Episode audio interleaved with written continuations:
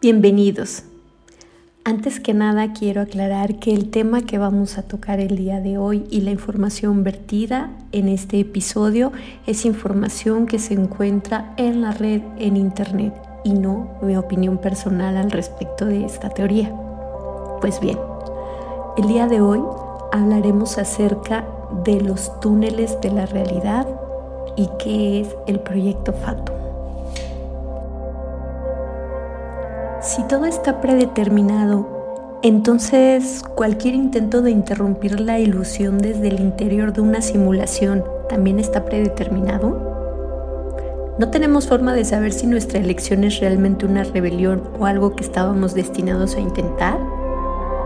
Si simplemente estamos encarnando roles en un juego de ordenador, entonces el programa sabe lo que voy a hacer y es capaz de sabotear mis esfuerzos. En otras palabras, la simulación ya se habría anticipado a mis intentos porque tiene una visión divina de todas mis acciones. ¿Ustedes saben lo que son los túneles de la realidad?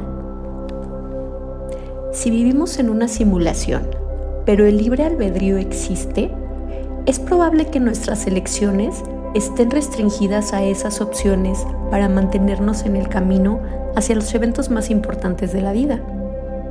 No importa si vamos a cenar o al cine, con unas citas ciegas, siempre y cuando nos encontremos para poder casarnos. Algunos podrían llamar a esto destino. El control sobre nosotros puede estar codificado en nuestras preferencias y nuestros disgustos para mantenernos en el camino correcto. Así que la vida no es tanto un camino, sino un túnel. Podemos movernos dentro del estrecho enfoque de nuestra realidad, pero siempre estamos viajando a destinos predeterminados. Solo somos libres de elegir las opciones que se nos presentan, pero la opción A o la opción B siempre lleva al resultado Y, predeterminado por el guion. ¿O estamos programados para elegir siempre A porque nunca hemos tenido una preferencia por B? ¿La idea de que tenemos libre albedrío es una ilusión dentro de la ilusión? ¿Nuestras opciones son limitadas porque el resultado ya está decidido? ¿Podemos movernos dentro de nuestro túnel de realidad, pero no fuera de él? ¿Podemos mover el túnel? Si nos desviamos del camino de nuestra vida, ¿podríamos encontrarnos con alguien que nos dé una información que lo cambie todo? Si se sale del guion, se crearía una perturbación dentro de la simulación que obligue a recalibrar y aflojar el control hasta que se resuelva. ¿Qué sucede cuando introducimos el verdadero azar en nuestra realidad? ¿Qué pasaría si pudieras ir al refrigerador y en lugar de elegir una manzana o una naranja, se te presentara una elección completamente aleatoria sobre la que no tuvieras ninguna influencia? Y si te dieran la opción de una opción D o Z, tal vez lo intentes si te guste. Podrías aprovechar las oportunidades para probar otros alimentos nuevos. Es posible que te vuelvas más consciente de otras opciones que antes ignorabas. Como resultado, ya no estaría por defecto solo la opción A. En otras palabras, ¿qué le haría a la simulación un cambio en ti mismo o en tu propia forma de pensar a través de una experiencia totalmente nueva. Un grupo de investigadores ha estado jugando con la idea de cavar agujeros de conejo en la realidad. El grupo con sede en Estados Unidos se refiere a sí mismo como randonautas. El grupo tiene un blog en el que suben información, un resumen aproximado de sus ideas. La teoría del fatum Fatum es en la mitología romana la personificación del destino similar a Anake o Moira de la mitología griega. Se basa en el destino determinista y sus subproductos. El proyecto consta de un colectivo de participantes interesados en utilizar la aleatoriedad cuántica para introducir novedades en sus propios túneles de realidad. La teoría y la ciencia que hay detrás de ella es engorrosa y compleja, probablemente mejor adaptada para publicaciones académicas. Básicamente, usando una fuente cuántica, los investigadores han programado un bot para encontrar ubicaciones. Estos puntos aleatorios están fuera del camino de vida predeterminado del investigador. Al visitar estos lugares, el randonauta se aleja brevemente del guion e interrumpe la simulación. También cambia su propia visión del mundo.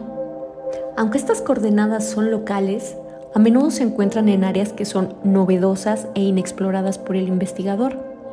Se anima a los randonautas a que se fijen en los carteles, grafitis o a que recojan objetos inofensivos como muestras de su experiencia.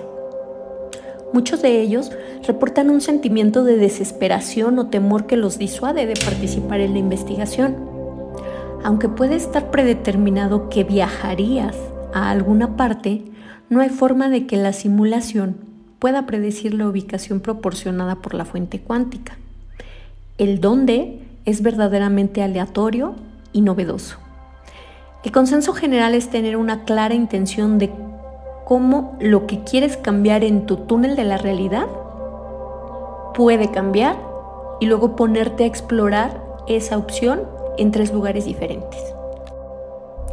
El proyecto Fatum nació como un intento de investigar espacios desconocidos fuera de los túneles de probabilidad predeterminados del mundo holístico y se ha convertido en una máquina de creación de túneles de realidad completamente funcional que excava agujeros de conejo hacia el país de las maravillas. Consiste en partes técnicas, casuales y meméticas eh, que describiremos a continuación. Todas las cosas en el mundo están casualmente conectadas entre sí y todo lo que sucede, incluyendo nuestros pensamientos, es usualmente determinado por la suma de todos los factores ambientales. Esto hace que el mundo se acerque al determinismo. Los patrones que surgen en la red de estas relaciones reducen incluso las acciones aleatorias a un conjunto limitado de posibles resultados. Esto significa que no importa qué decisiones tomes y no importa cuántas variaciones sobre cómo puedes pasar tu día, Siempre hay algunos lugares donde simplemente no puedes estar porque ninguna de las cadenas de tus decisiones te llevan ahí. Es interesante que esos lugares puedan estar en algún lugar cercano. En tu calle puede haber un carril en el que nunca pensarías en mirar y ni siquiera sabes de su existencia. Se podría estar escondiendo algunos puntos ciegos. ¿Y qué se podría estar escondiendo en lugares donde nadie mira?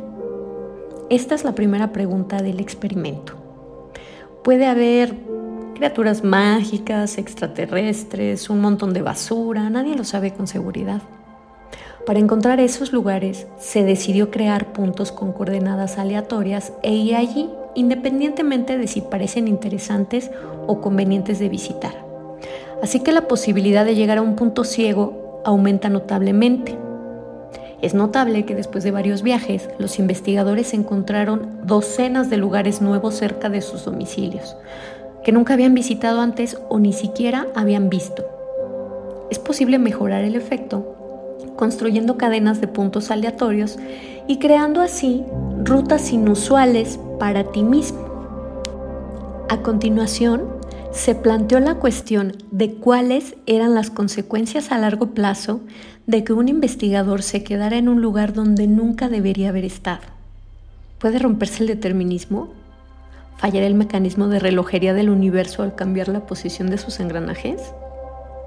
Los objetos encontrados en estos lugares o las imágenes vistas generarían una cascada de eventos que cambiarían drásticamente todo a su alrededor. Esto es muy posible, si consideramos que todas las personas existen dentro de su propio túnel de realidad moldeado por sus cualidades, hábitos y percepciones. Incluso una persona muy diferente a nosotros puede vivir en un mundo completamente diferente, porque va por rutas completamente diferentes y recibe otra información.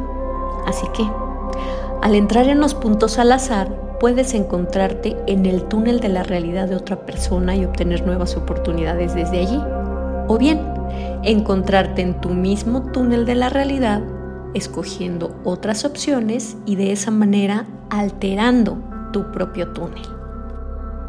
Durante el primer experimento, cuando 70.000 personas seleccionadas al azar fueron enviadas a coordenadas de puntos al azar, casi todos ellos decidieron inmediatamente que los puntos a los que los enviaban eran una estafa y vieron un peligro en ellos. Como resultado, muy pocos decidieron ir ahí. Tal reacción puede ser explicada por la activación del miedo colectivo y la desesperación, lo que hace que trates de mantenerte dentro del margen de un patrón, el patrón de la seguridad, la seguridad de lo conocido. De los pocos investigadores que decidieron ir a los puntos, refirieron después haber aprendido algún hecho específico, una frase, una palabra, la existencia de alguna cosa por primera vez, un encuentro nuevo, quizás muchas veces en un periodo corto de haberlo aprendido. Esto les permitió detectar nuevos tipos de cosas. Esto cambió su propia visión del mundo circundante, completando así la creación de un nuevo túnel de realidad. Estás involucrado en un nuevo sistema de relaciones causales, no solo a nivel causal, sino también a nivel espiritual y mental empiezas no solo a encontrarte en nuevos lugares, sino también a actuar de manera diferente. La parte más interesante del experimento fue la hipótesis sobre la posibilidad del impacto en la probabilidad cuántica. Dice que si un investigador piensa mucho en un determinado resultado, la probabilidad de las mediciones cuánticas se desvía ligeramente de la media. Los científicos también han demostrado que un trasfondo cognitivo general influye en los eventos significativos para el investigador. El efecto de la interacción de los pensamientos con las fluctuaciones cuánticas fue llamado por los investigadores el campo de génesis. Tiene la misma naturaleza de una dimensión. Si tales distorsiones pueden ser similares a la paradoja de Asher, la posibilidad de que el futuro influya en el pasado a través del entrelazamiento cuántico, entonces es probable que cualquier interacción con los puntos lleve al investigador a ciertas versiones del futuro. Aunque la creación de nuevos túneles de realidad es de naturaleza puramente causal, perceptual, no se entra literalmente en otro mundo, solo se tiene la oportunidad de ver e interactuar de manera diferente nuevas partes del mundo propio. Es una teletransportación cuántica a una realidad paralela que difiere de la tuya en algún sentido o la que deberías de haber tenido si siguieras tomando las mismas decisiones. A menudo está asociado con efectos como el efecto Mandela, dado que la mayoría de los métodos de salto entre dimensiones en Internet sugieren un mejor ajuste mental a la versión deseada de la realidad. Se puede asumir que este fenómeno es real. Entonces estaría asociado con el campo génesis.